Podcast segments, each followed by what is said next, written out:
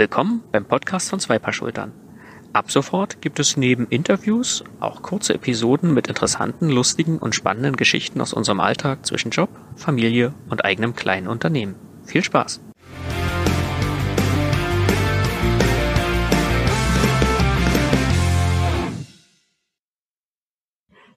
Offline. Ich schalte dann mal einfach mein Handy aus. Ja, da hatte ich mich mal wieder wunderbar verplappert. Was möchtet ihr gerne ändern? Ja, das hatte der Workshopleiter gefragt und ich antwortete prompt, mein Handykonsum. Ja, war doch klar, dass zum Ende des Workshops daraus jetzt eine Aufgabe für mich abgeleitet wurde. Er grinst und ich kann mir gerade noch mit dem Mittelfinger über den Nasenrücken reiben und dabei in seine Richtung schauen. Wir verstehen uns. Am Ende des Tages habe ich mir selbst die Aufgabe gestellt, für fünf Tage jeweils von 18 bis 7 Uhr mein Mobiltelefon in den Flugmodus zu schalten.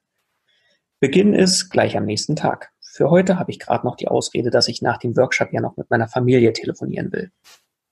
Auf der Heimfahrt überlege ich mir ernsthaft, was ich mir da eingebrockt habe und ob ich das irgendwie umgehen kann. Aber nein, ich ziehe das jetzt durch. Muss ich irgendwas beachten oder kann ich mein Telefon einfach abschalten? Sicherheitshalber informiere ich erstmal meine Frau. Sie grinst und wünscht mir viel Erfolg. Meinen Messenger-Status ändere ich auch. Offline von 18 bis 7 Uhr. Wer mich in dieser Zeit erreichen möchte, muss jetzt das Festnetz nutzen oder warten. Notfalls ist an unserem Haus ein Knopf montiert, mit dem man ein akustisches Signal an die Bewohner richten kann und diese damit zum Öffnen der Tür auffordert. Meine Freunde können also bei uns klingeln und fragen, ob Robert zum Spielen rauskommt. Es ist Montag, der 24. Juni 2019, 18 Uhr. Ich drücke auf das kleine Flugzeugsymbol auf meinem Display und werde ausdrücklich darauf hingewiesen, dass ich dann keine Anrufe, Nachrichten oder Daten mehr nutzen kann. Mein Handy zweifelt auch. Und dann passiert erstmal nichts. Ist mein programmierter Post heute online gegangen? Keine Ahnung. Darauf muss ich jetzt vertrauen. Wie viele Likes hat der letzte Beitrag? Egal, sehe ich mir morgen an. Das Geburtstagsgeschenk für meine Frau muss ich noch bestellen. Morgen. Und was bedeutet dieses Wort in der Bedienungsanleitung der Kaffeemaschine? Unwichtig, Google ist auch am nächsten Tag noch online. Mir drängt sich die Frage auf, ob ich hier gerade nur eine Welle auftürme, hm, die ich dann vor mir herschiebe, um sie am nächsten Tag am Handy abzuarbeiten. So richtig entspannt wäre das dann aber nicht. Der Wunsch, meinen Handykonsum zu ändern, war ja beim Workshop nicht nur ein spontaner Impuls. Mir war schon bewusst, dass mir die Welt der mobilen Daten nicht nur gut tut. Ich greife sehr oft mal kurz zum Handy und checke irgendwas. Jedes Mal reißt mich das dann aus dem aktuellen Geschehen raus, lenkt mich ab und verärgert schlimmstenfalls meine Mitmenschen, weil ich mich gerade nicht auf sie konzentriere. Eine App hat mir mal attestiert, dass ich innerhalb von 24 Stunden mein Telefon 67 Mal entsperrt hätte. Wenn mich das jedes Mal nur eine Minute aus dem Geschehen gerissen hat, dann habe ich damit über eine Stunde des Tages verloren. Und wie viele der 67 Mal waren wirklich notwendig oder hilfreich? Es ist 7 Uhr am Dienstagmorgen. Ich bin kurz vor 6 Uhr aufgestanden. Gestern Abend habe ich so viele Seiten des Buchs auf meinem Nachttisch gelesen wie schon lange nicht mehr. Normalerweise hätte ich bestimmt auch noch mal aufs Handy geschaut.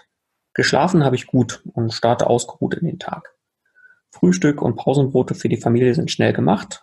Mein Handy vibriert an diesem Morgen nicht einmal und lädt mich zum flüchtigen Blick ein. Viele Newsletter erreichen mich sonst zwischen 5 und 7 Uhr morgens und lassen mich kurz denken, dass gerade jemand was von mir will. Bevor der Rest der Familie aufsteht, habe ich noch ein paar Minuten Zeit. Im Wohnzimmer liegt eine Zeitung.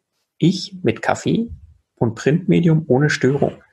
Wann gab's das denn das letzte Mal? Die Zeit ist schön, geht aber auch schnell rum. Pünktlich zum Ende der Medienpause schalte ich mein Handy wieder ein.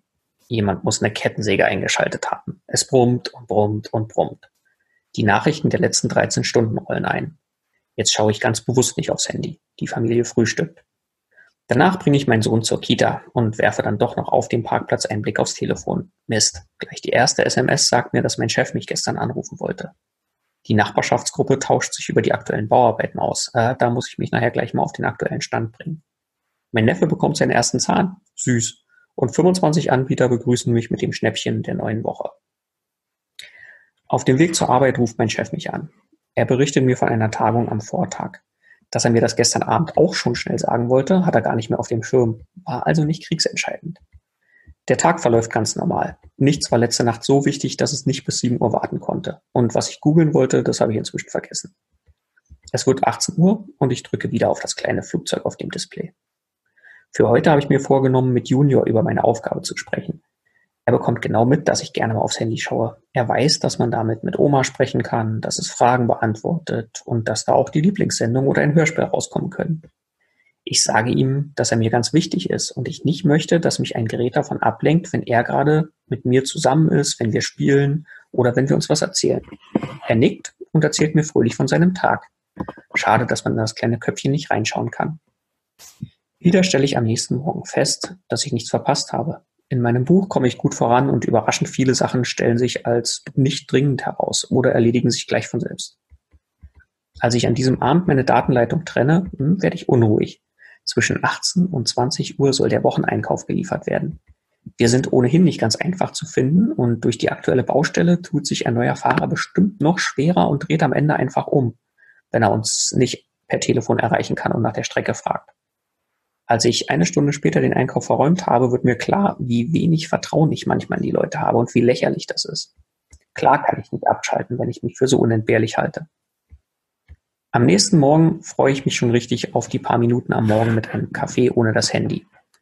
Mit dem Handy in der Hand arbeitet man ja doch immer irgendwas ab, auch wenn man rein privat reinschaut.